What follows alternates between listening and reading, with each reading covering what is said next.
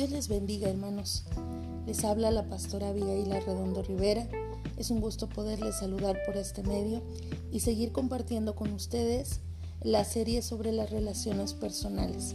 Y hoy les compartiré acerca de cómo Dios nos entiende, cómo Dios nos comprende, pero también uno de los rasgos para poder perdonar. El libro de los Salmos es un libro que uno de sus temas principales es el perdón. Y quiero leerles una pequeña porción del Salmo 103, que dice así, en los versículos 3 y de los versículos 10 al 13. Él es quien perdona todas tus iniquidades, el que sana todas tus dolencias.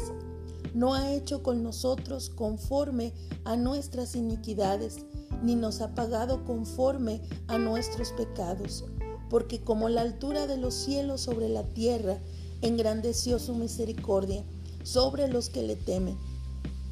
Cuánto está lejos el oriente del occidente, hizo alejar de nosotros nuestras rebeliones. Como el Padre se compadece de los hijos, se compadece Jehová de los que le temen. Amén.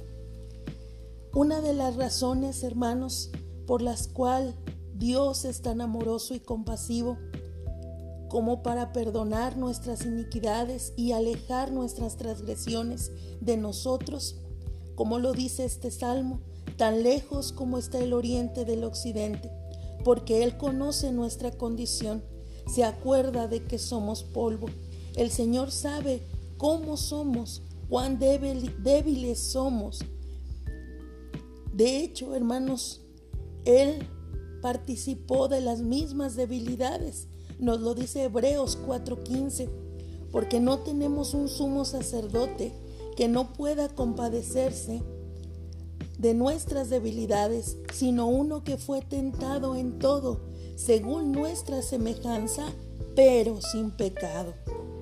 Nuestro Señor pasó lo mismo y nos comprende.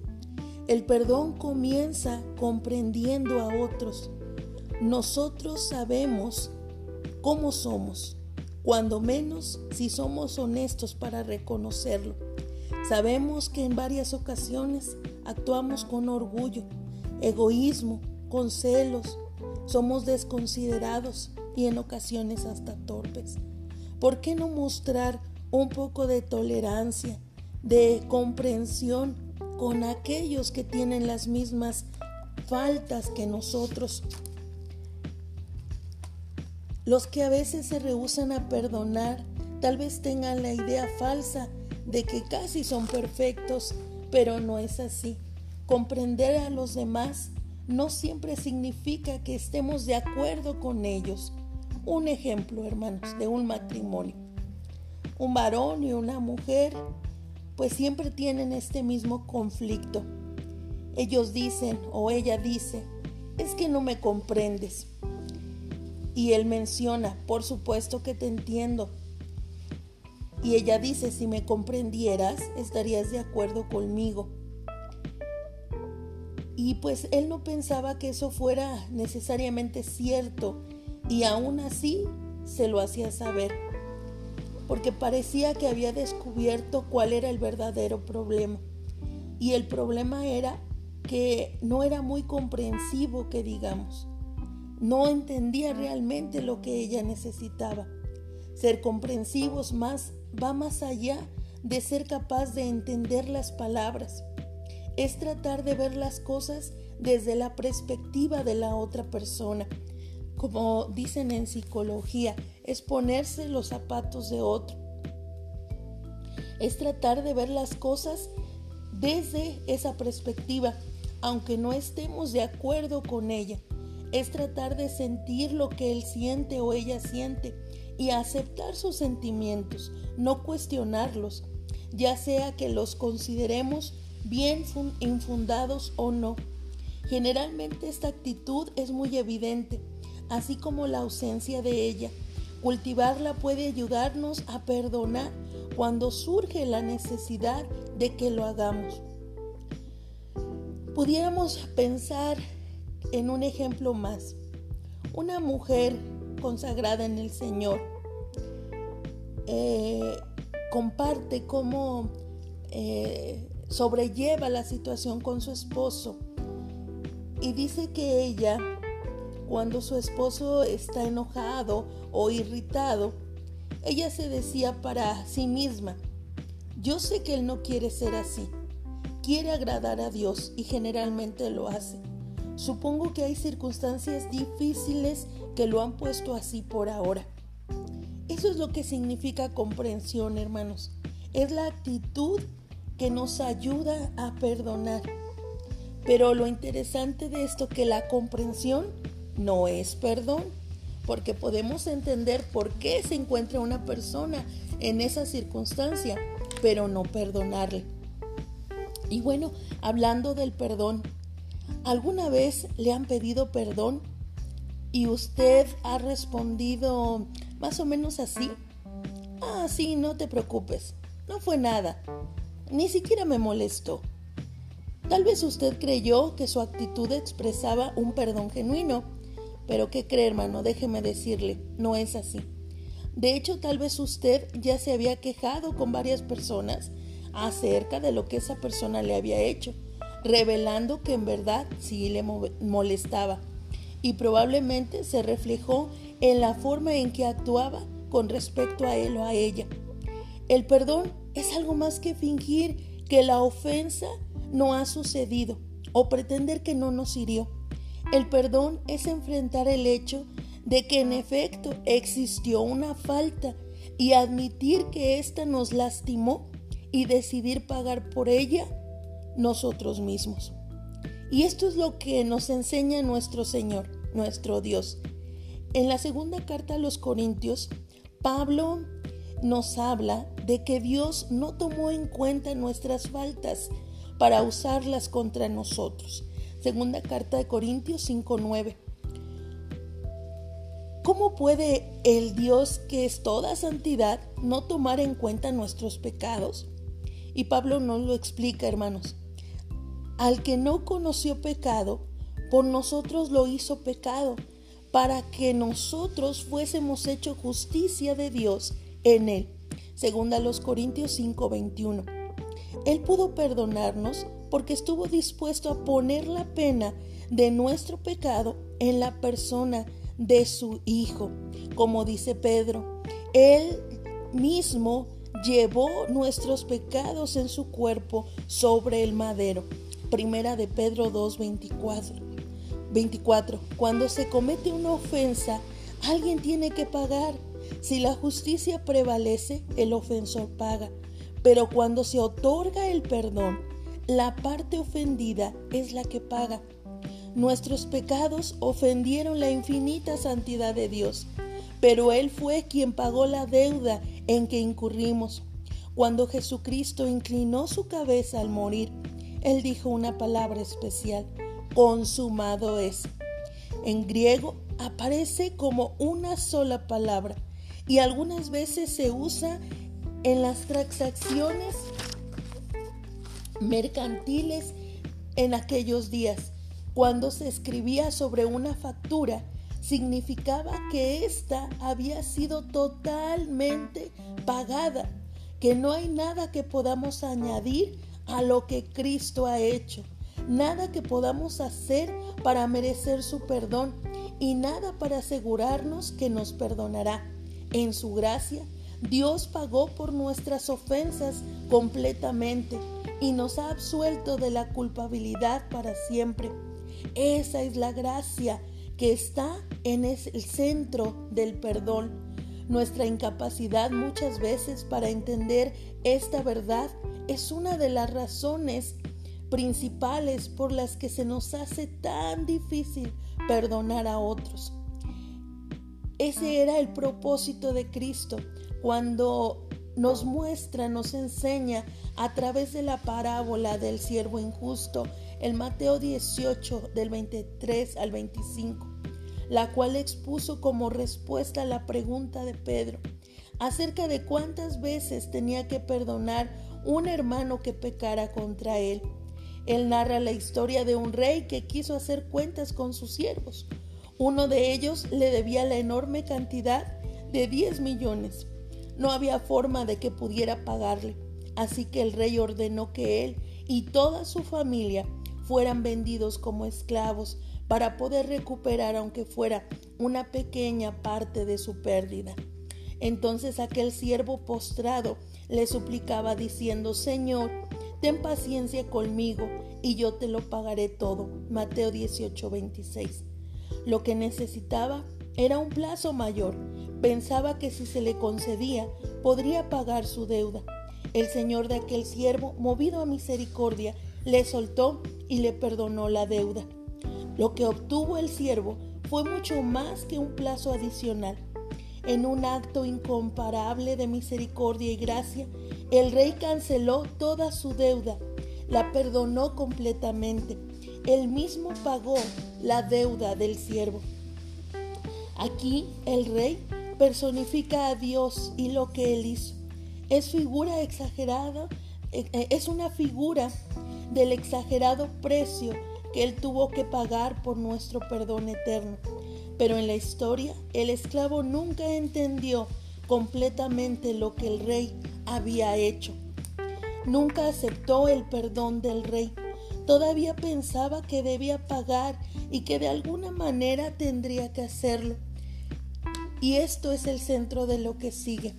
El siervo salió y buscó a otro de sus compañeros que le debía el equivalente a unos 20.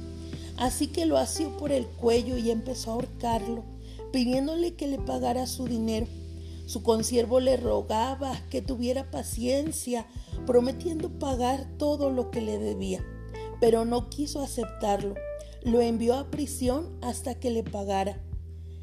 Pudiéramos decir qué persona tal más insensible e hipócrita. A él se le había perdonado tanto y se rehusó a perdonar por tan poco. Y esto es exactamente, hermanos, lo que pasa con algunos cristianos. Estamos haciendo para que pues podamos comprender y a veces tenemos una comprensión muy limitada de la realidad y de la inmensidad del perdón de Dios.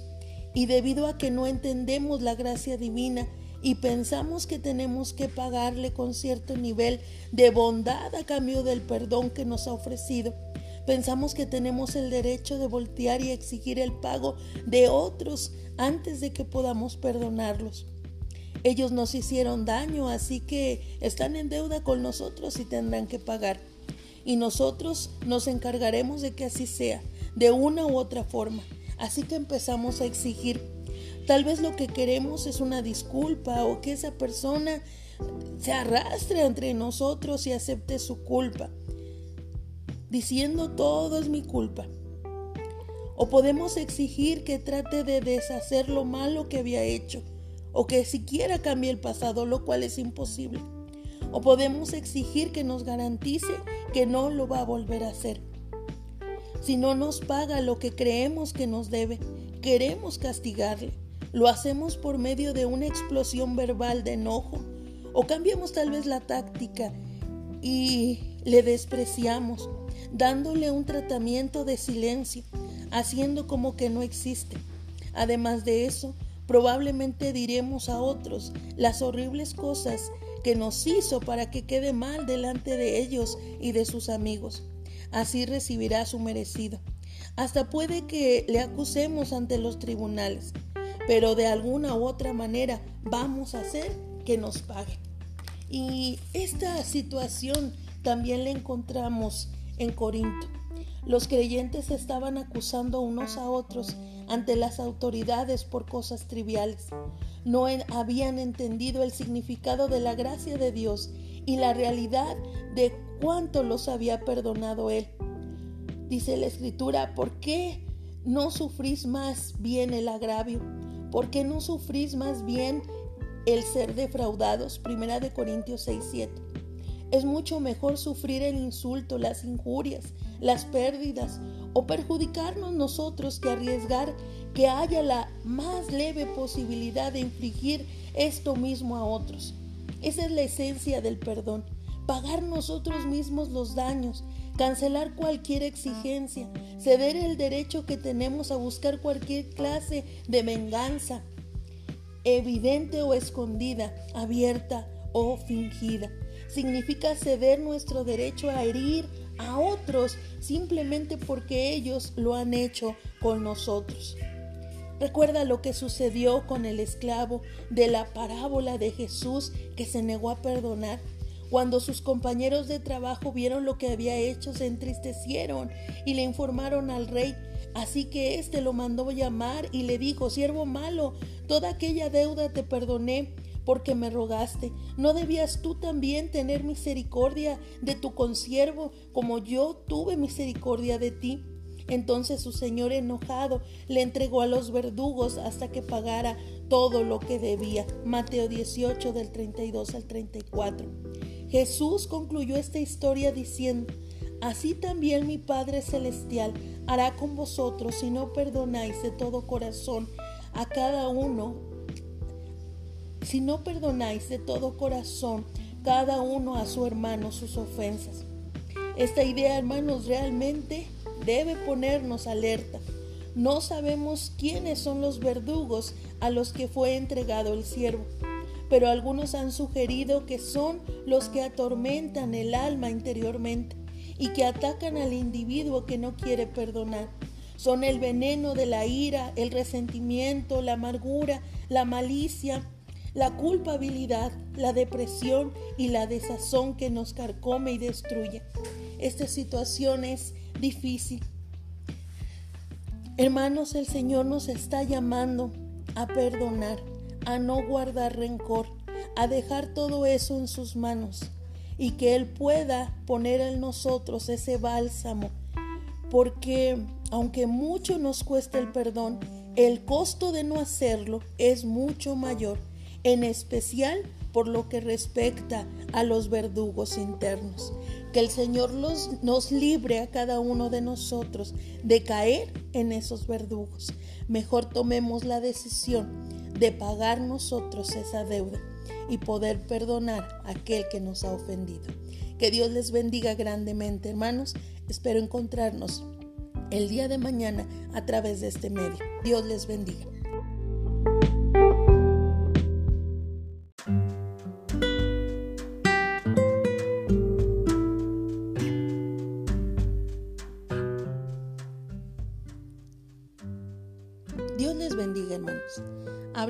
Pastora Abigail Arredondo Rivera. Continuamos con la serie sobre las relaciones personales. Y hoy hablaré acerca de cómo Dios nos perdona. Una de las cosas importantes que tenemos que aprender de Dios es que Dios nos ama. Y el amor no guarda rencor, como lo dice primera, primera a los Corintios 13:5 no busca su propia utilidad. La palabra que usó Pablo para hacer esta definición del amor es un término que se usaba en contabilidad para referirse al acto de ingresar una partida en los libros con objeto de que no se olvidara. Cuando una persona asienta en su libro de contabilidad una ofensa cometida contra ella, la deja pendiente en su calculadora mental para usarla cuando la necesite.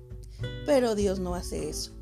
Él opta por oprimir en su calculadora el botón que borra la operación y eliminar para siempre la información que le ha ofendido. En las escrituras, Él afirma varias veces que no volverá a recordar nuestros pecados nunca más. Esto lo podemos ver en Jeremías 31-34, Hebreos 10:17, Isaías 43:25. Pero la pregunta es, ¿cómo nos perdona Dios? Cuando perdona, Él olvida. Y también nosotros deberíamos de hacerlo. Pero ahora surge otro problema, porque parece que nuestra mente no tiene el botón de borrar operaciones. No podemos eliminar por completo un acontecimiento de nuestra mente.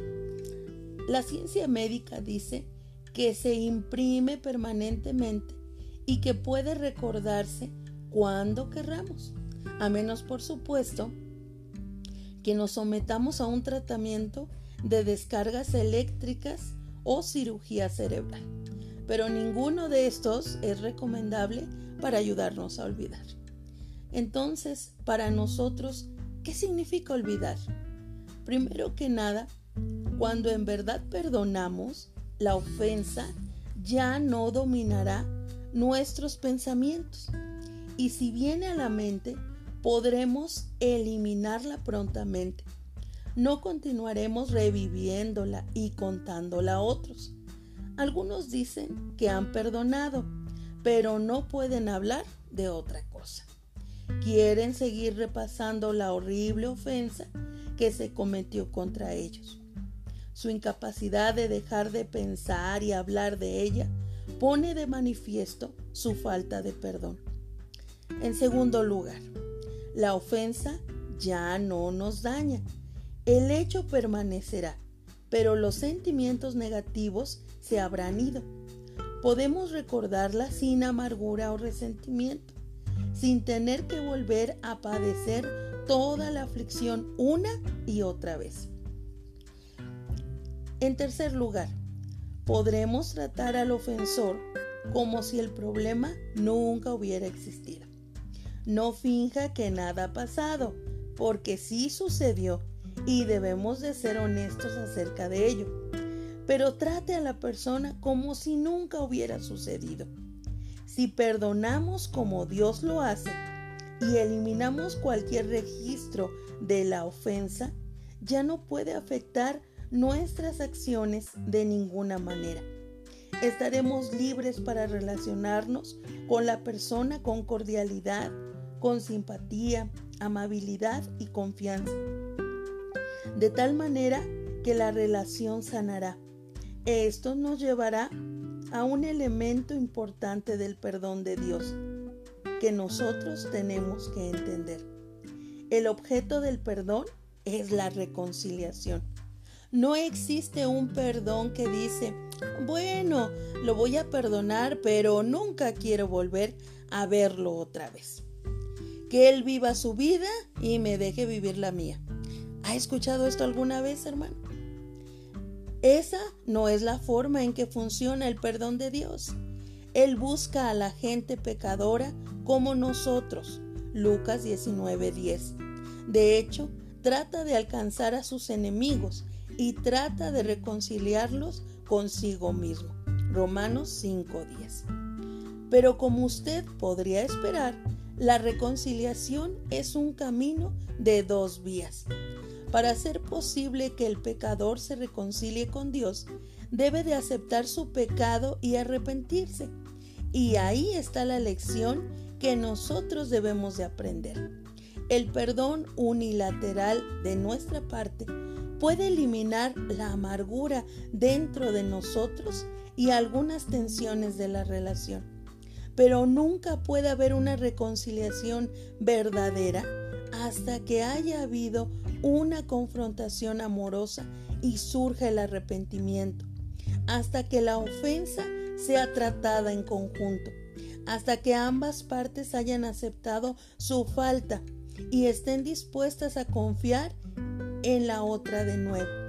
No podemos exigir que otros se arrepientan, ni insistir en que discutan la ofensa con nosotros, pero sí podemos aceptar la parte que tuvimos en ella y buscarlos para darles a conocer que estamos dispuestos a procurar la reconciliación. Eso es todo lo que Dios pide de nosotros. Si usted es la parte ofendida, su responsabilidad es dar el primer paso. Y usted va a decir, pero ¿por qué? Vea lo que nos habla la palabra de Dios en Mateo 18:15. Por tanto, si tu hermano peca contra ti, ve y repréndele, estando tú y él solos. Si te oyere, has ganado a tu hermano. Esto debe de hacerse en amor y mansedumbre, pero usted debe hacerlo. Es decir, usted es el que debe dar el primer paso. Pero si usted es el ofensor, igualmente su responsabilidad es tomar la iniciativa. La palabra nos lo dice, Mateo 5, 23 al 24. Por tanto, si traes tu ofrenda al altar y allí te acuerdas de que tu hermano tiene algo contra ti, deja allí tu ofrenda delante del altar y anda, reconcíliate primero con tu hermano y entonces ven y presenta tu ofrenda. Si tu hermano tiene algo contra ti, entonces es evidente que usted lo ha ofendido. Y entonces, mi amado hermano, usted debe dar el primer paso. Las escrituras no dicen nada parecido a, bueno, él tiene más culpa que yo. Él debe dar el primer paso. Dios quiere que los hermanos y hermanas en Cristo se reconcilien, hermano. Y cualquiera que sea la parte que usted tiene de ofendido u ofensor, si quiere obedecer la palabra de Dios, usted debe dirigirse a su hermano. La recomendación bíblica es que usted tome la iniciativa. ¿Existe un muro entre usted y algunos otros creyentes? ¿Usted está herido más de lo que nunca se imaginó? Pues Dios le está hablando hoy, hermano. Y Dios quiere que perdone como Él le ha perdonado a usted en Cristo. Sea comprensivo con los otros por sus debilidades. Esté dispuesto a pagar por las ofensas de ellos completamente. Deje la ofensa en el pasado en forma permanente y después acérquese a ellos en amor para procurar la reconciliación. Usted contribuirá a que exista mayor armonía en el cuerpo de Cristo. Física y emocionalmente se sentirá mejor. Disfrutará más de la vida. Encontrará mayor realismo en su andar con Dios y experimentará mayor eficacia en su servicio espiritual. Y además y lo mejor de todo será que a través del perdón que usted otorgue a su hermano o hermana que le ha ofendido, glorificará el nombre de Dios. Hermanos, ojalá a través de estas reflexiones podamos verdaderamente perdonar a quien nos ha ofendido. Y si hemos ofendido, buscar la reconciliación que el Señor les bendiga, que el Señor les guarde y espero el día de mañana poder encontrarnos a través de este medio. Dios le bendiga grandemente, hermano. Les envío un fuerte abrazo. Hasta pronto.